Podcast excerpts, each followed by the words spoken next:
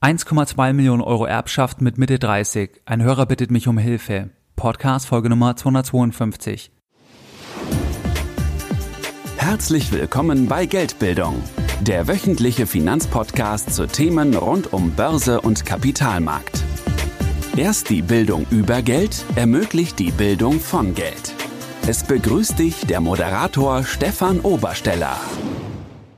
Herzlich willkommen bei Geldbildung. Schön, dass du dabei bist. Jeden Sonntag erhalten mehrere tausend clevere Geldbilder meinen wöchentlichen Geldbildung Newsletter. Der Hörer Michael, der die Fragen gestellt hat, auf Basis dessen ich die heutige Podcast-Folge kreiert habe, erstellt habe für dich, der ist beispielsweise auch beim Geldbildung Newsletter als Abonnent dabei.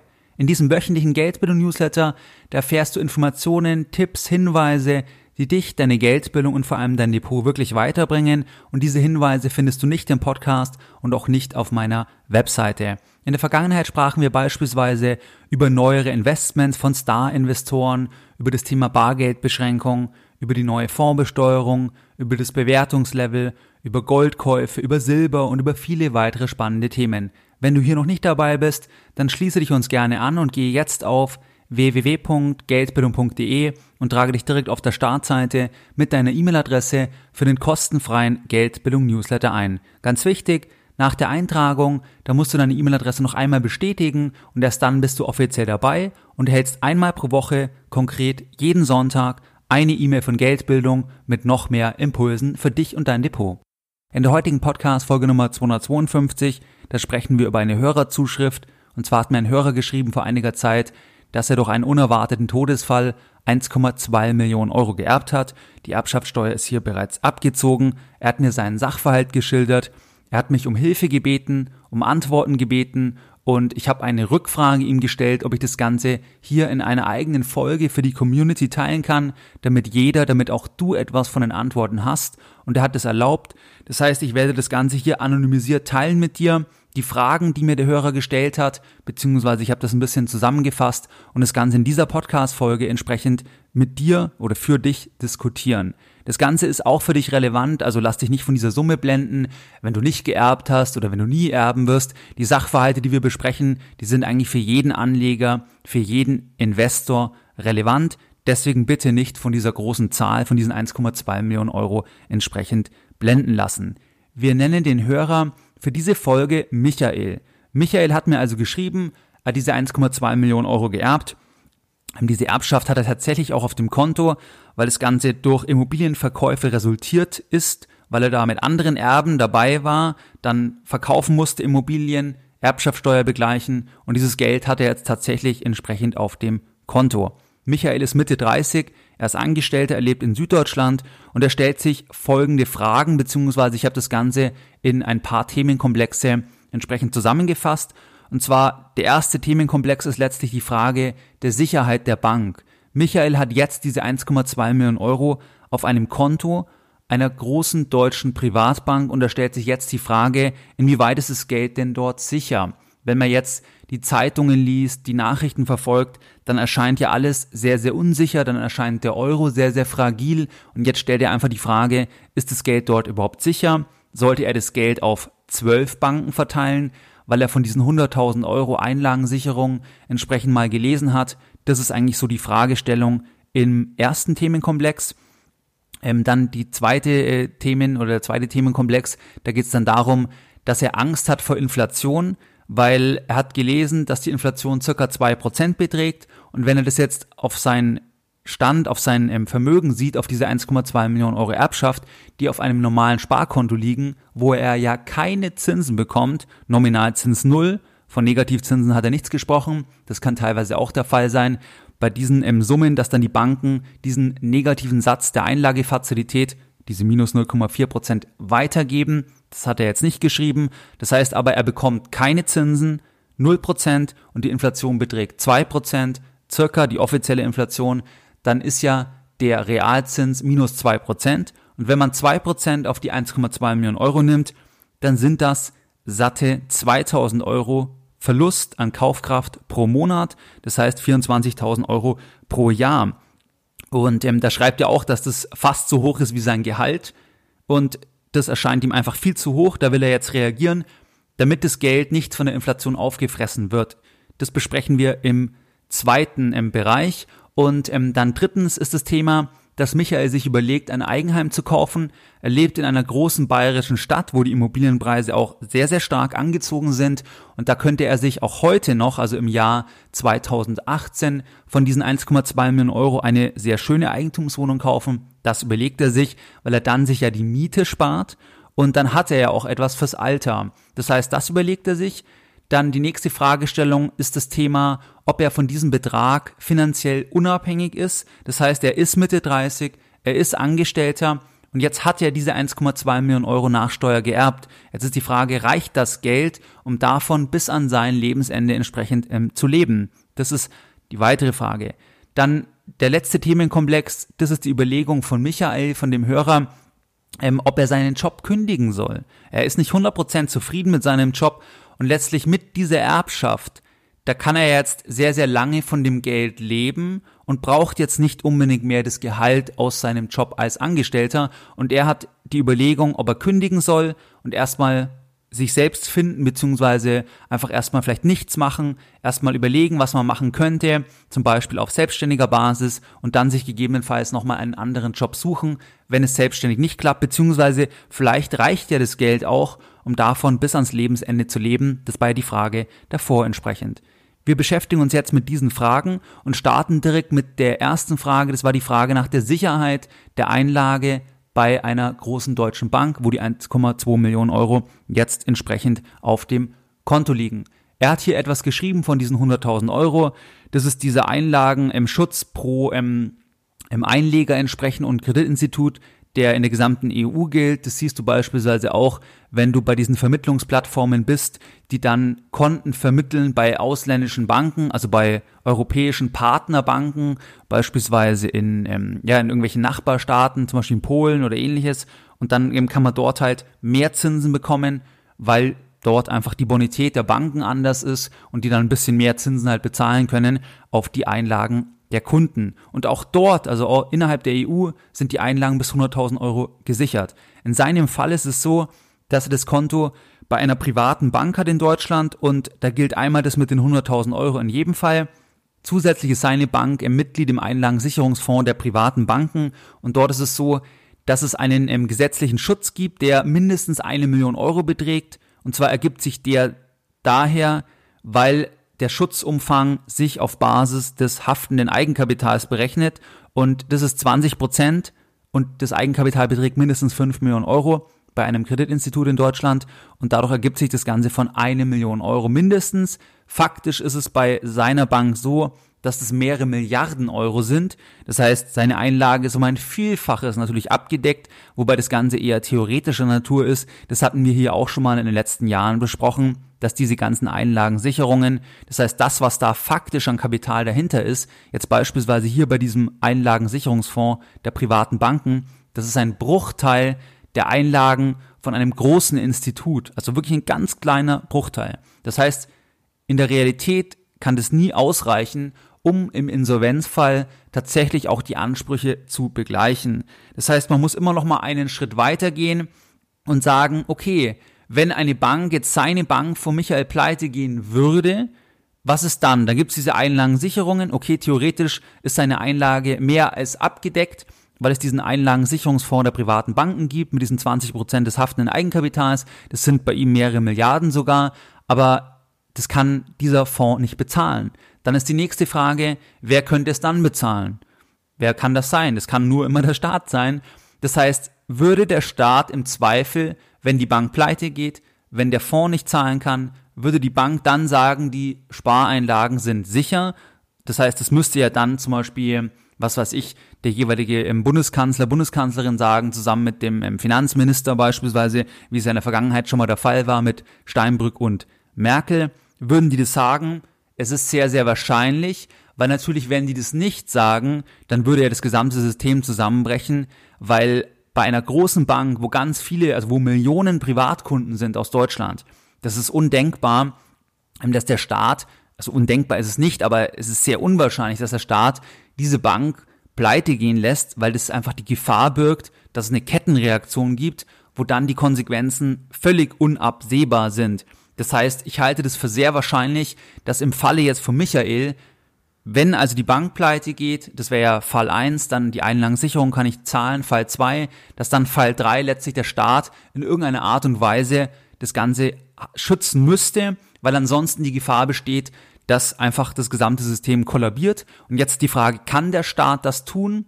Der Staat kann das auch nur schwer tun, letztlich, wenn man sich die gesamten Spareinlagen ansieht und dann in Relation zum Beispiel zu den Staatsschulden. Aber hier geht es ja auch nur um das Vertrauen. Das heißt, wenn zum Beispiel die Politiker das sagen, dann ist eher immer die Frage, ob der Markt Vertrauen hat in den Staat, also in die wirtschaftliche Potenz, dass der Staat das auch wirklich halten will und auch, dass der Staat die Bonität hat. Und da ist es bei Deutschland aus meiner Sicht Stand jetzt, also September, Oktober 2018 der Fall.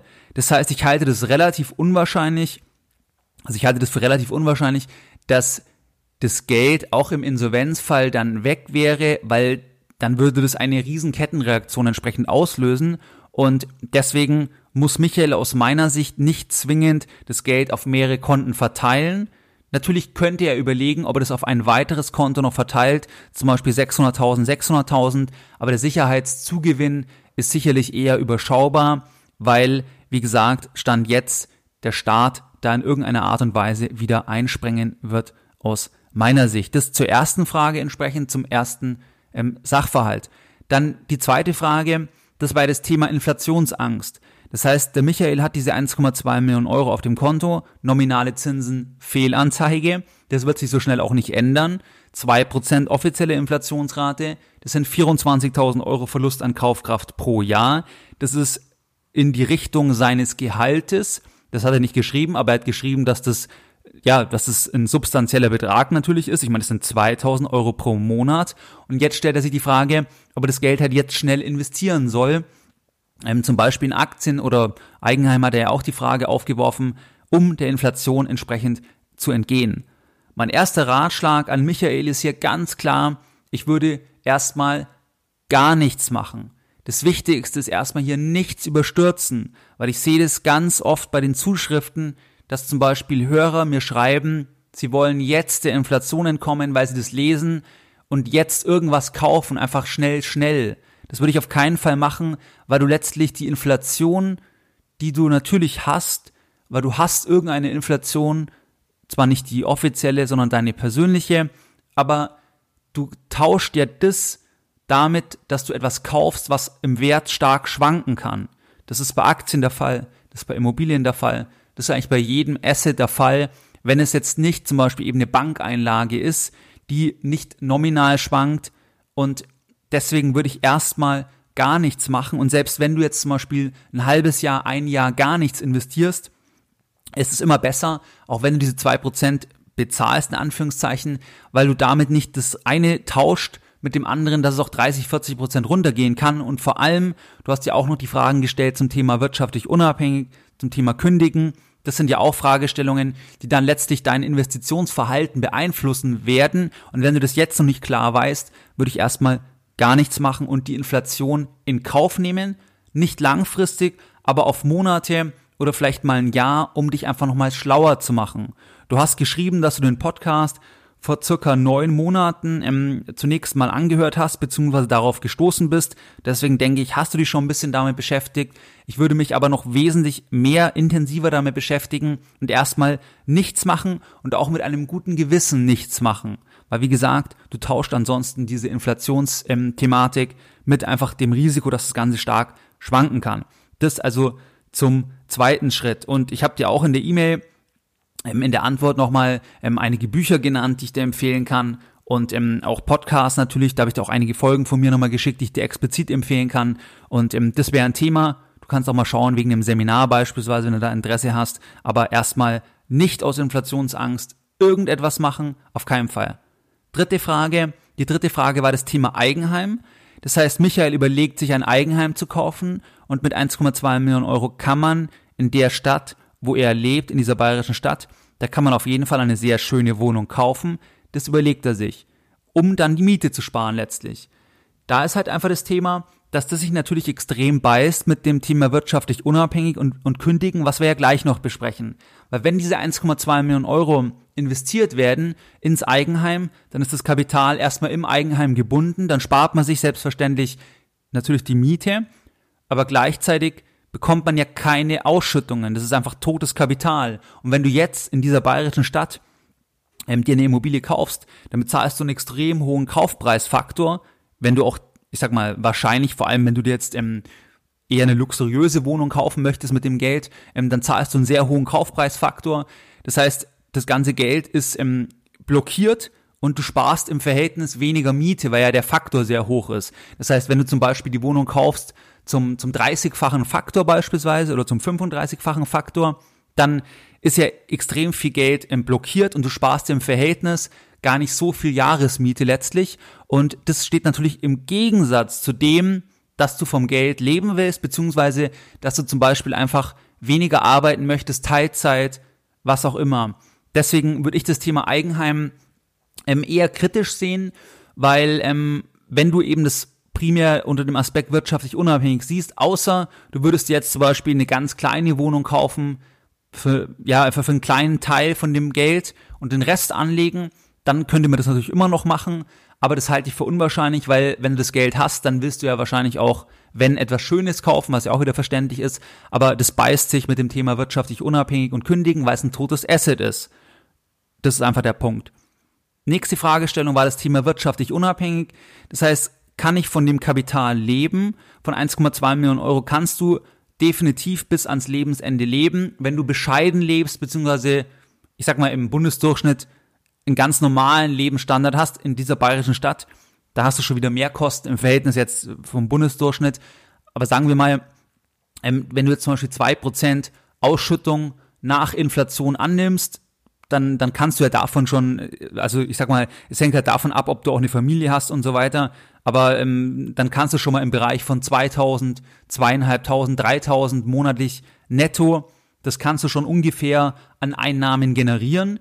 Das heißt, man kann sagen, dass du wirtschaftlich unabhängig sein kannst, wenn du eben das Kapital jetzt nicht irgendwie verwendest für Assets, wo du keinen Cashflow hast, das wäre Eigenheim, oder wenn du dir irgendwelche anderen umfangreichen Sachen kaufst, um die, ba um die Basis dann reduzierst. Aber wenn du wirklich das gesamte Geld auf mittlere Sicht am Kapitalmarkt investierst, dann kannst du ein normales Leben von, ähm, wo du zwei bis 3.000 netto hast, bis ans Lebensende ziemlich sicher dir entsprechend finanzieren. Eine Garantie gibt's natürlich nie, aber dahinter stehen ja dann zum Beispiel die Dividenden von einem diversifizierten Portfolio und die würden auch bei der nächsten Krise nicht um 50, 60, 70 Prozent fallen und du hast ja immer noch dann ähm, äh, die Basis. Das heißt, wenn wir mit zwei Prozent zum Beispiel rechnen, ähm, dann ist es schon sehr, sehr konservativ das, äh, man kann auch mit mehr rechnen, also mit einer höheren im Rendite, weil diese zwei Prozent, das wäre dann nur die Ausschüttung letztlich nach Steuer, aber man kann auch noch mit einem drei Prozent rechnen. Aber ich würde mit zwei Prozent, zweieinhalb Prozent rechnen und wenn das reicht, um deine, Aus äh, um deine ähm, Lebenshaltungskosten zu finanzieren, dann passt es und diese, und diese Zahl, die beinhaltet auch einen Inflationsausgleich. Das heißt, das würde mitsteigen, langfristig und ähm, dann bist du letztlich wirtschaftlich unabhängig auf diesem Level, wenn du das Kapital eben nicht für ein Eigenheim oder ähnliches verwendest. Dann die nächste Frage war das Thema Kündigen. Soll er kündigen oder er überlegt zu kündigen, weil der Job keinen Spaß macht? Da ist halt die Frage, was der Plan ähm, danach ist. Natürlich kannst du kündigen, ähm, weil du, ich weiß nicht, was du verdienst genau, das hast du nicht geschrieben, aber angenommen, du verdienst 3000 Euro netto, dann sind es 36.000 Euro. Natürlich kannst du mit 1,2 Millionen Euro jetzt auf dem Konto da kannst du ja, können wir ja mal ausrechnen, also 1,2 Millionen Euro geteilt durch 36.000, ja, das sind mal 33 Jahre, das ist ganz vereinfacht gerechnet, wo du erstmal 33 Jahre deinen jetzigen Stand bezahlen kannst, einfach vom Konto weg, wo du dein eigenes ähm, Gehalt bezahlen kannst, ohne wenn du das Geld, also wenn du das Geld jetzt nicht investiert hast. Das ist ganz vereinfacht, aber also natürlich kannst du kündigen, aber ich wäre hier immer vorsichtig, weil viele unterschätzen das, was sie halt aus der Arbeit sonst noch rausziehen. Sprich, dass man sozial eingebunden ist. Da muss man der Typ sein, ähm, dass man wirklich das alles selbst strukturiert. Und wenn du jetzt vorher immer angestellt warst und eingebunden warst in der Struktur, wo man doch auch Feedback bekommt, Lob bekommt, eingebunden ist, dann kann das sein, dass es dann nicht der richtige Schritt ist, da komplett rauszugehen. Deswegen wäre vielleicht eine Idee, dass du entweder ähm, wegen Teilzeit, ob das eine Möglichkeit ist, oder erstmal noch weiter voll arbeitest, um zum Beispiel zu überlegen, konkreter, was du dann entsprechend machen möchtest. Wenn du natürlich sagst, für dich ist das gar kein Thema, du, du weißt genau, was du dann machen möchtest, ähm, was jetzt bei der E-Mail nicht so rausgekommen ist, kann man natürlich dann machen, problemlos von der wirtschaftlichen Seite her. Ich sehe einfach öfters, das sehe ich auch bei Leuten, die zum Beispiel in Frührente gehen, weil sie genug Geld haben, mit 40 oder, oder mit 45 oder mit 50, dass viele das unterschätzen, dass die Arbeit ja nicht nur wegen dem Geld verdienen ist, sondern dass viele Sachen wie eingebunden zu sein und gemeinsam etwas mit anderen zu machen, gebraucht zu werden, dass das viele unterschätzen, wie wichtig das doch ist für das eigene Wohlbefinden. Und deswegen würde ich nicht einfach blind kündigen, sondern erstmal schauen, Teilzeit, beziehungsweise ob du ähm, dir erstmal Alternativen überlegst und erstmal entsprechend entspannt da weiterarbeitest. Ähm, das waren jetzt eigentlich die Fragen, die Themen, die ich jetzt in dieser Folge mit dir für Michael entsprechend besprechen wollte. Und vielleicht jetzt nochmal ganz kurz, was waren die Lessons learned in der heutigen Podcast-Folge Nummer 252? Deine Lessons learned in der heutigen Podcast-Folge. In der heutigen Podcast-Folge haben wir gesprochen über den Hörer Michael. Michael ist Mitte 30. Er hat durch einen unerwarteten Todesfall 1,2 Millionen Euro geerbt nach Begleichung der Erbschaftssteuer. Er hat mir einige Fragen gestellt und zwar zum Thema Sicherheit der Bank, die ersten Schritte wegen Inflation auch, dann das Thema Eigenheim, das Thema wirtschaftlich unabhängig sein und das Thema, ob er seinen Job kündigen soll, kann und so weiter. Die erste Frage, Thema Sicherheit, das war das Thema, dass die Einlagensicherungen der Banken stets Makulatur sind. Das heißt, am Ende geht es darum, ob der Staat die jeweilige Bank retten wird, weil er einfach die Insolvenz der Bank nicht aufs Spiel setzen kann, weil sonst eine Kettenreaktion ausgelöst werden würde. Das ist da der Fall aus meiner Sicht. Deswegen ist es auf mittlere Sicht nicht so bedenklich.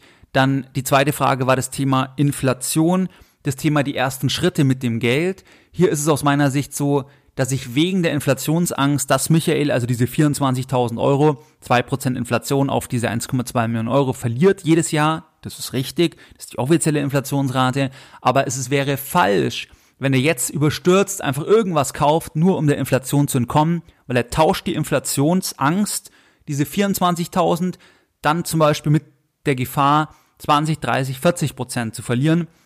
Und das ist eben nicht richtig oder zu riskant. Erstmal sollte er sich weiterbilden, weiter überlegen, was er auch machen möchte in Bezug auf Eigenheim, wirtschaftliche Unabhängigkeit und so weiter. Die nächste Frage war das Thema, ob er sich ein Eigenheim kaufen soll. Kann er natürlich machen. Dann spart er sich einerseits die Miete, aber andererseits ist es so, dass dann natürlich das meiste Geld oder alles Geld in diesem Asset gebunden ist und bei den jetzigen Kaufpreisfaktoren ist da sehr, sehr viel gebunden im Verhältnis zum Mietersparnis und deswegen ist es rein aus der Sicht, wenn er wirtschaftlich unabhängig sein möchte, das heißt, wenn er vom Cashflow der Anlagen leben möchte, dann ist ein Eigenheim nicht ideal. Das geht auch jetzt zur nächsten Frage. Das heißt, ob er wirtschaftlich unabhängig ist mit der Summe? Ja, ist er. Das heißt, ein normales Gehalt von 2.000 bis 3.000 Euro kann er definitiv von diesen 1,2 Millionen Euro entsprechend ähm, finanzieren.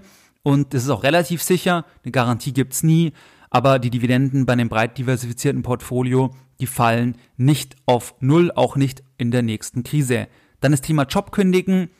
Ähm, das ist die Frage, inwieweit er hier weiß, was er dann machen möchte, weil ich sehe das öfters, dass viele das unterschätzen, beispielsweise auch vorm Renteneintritt oder wenn jemand finanziell frei ist plötzlich und dann zum Beispiel nicht mehr arbeitet, dass ganz viele dann feststellen, dass der Job Struktur im Leben gibt, dass sie sozial eingebunden sind, dass sie gebraucht werden und dass das Faktoren sind, die auch wichtig sind für die emotionale und die psychische Gesundheit und es nicht nur um das reine Geldverdienen geht. Deswegen würde ich nicht vorschnell den Job kündigen, sondern in der Tendenz erstmal schauen, was will er konkret machen, dann vielleicht Teilzeit, um erstmal eine Übergangsphase entsprechend zu gewährleisten und nicht von heute auf morgen hier entsprechend zu kündigen. Außer man hat natürlich da gar keine Lust mehr, kann man natürlich auch machen. Aber wie gesagt, ich glaube, dass es oft unterschätzt wird, das sehe ich zumindest entsprechend öfters. Wie du es gewohnt bist, möchte ich auch die heutige Podcast-Folge wieder mit einem Zitat beenden und heute ein Zitat von Geldbildung. Geldbildung schadet nur dem, der keine Geldbildung hat. Mehr Informationen zu Themen rund um Börse und Kapitalmarkt findest du unter www.geldbildung.de. Und immer daran denken, Bildung hat die beste Rendite.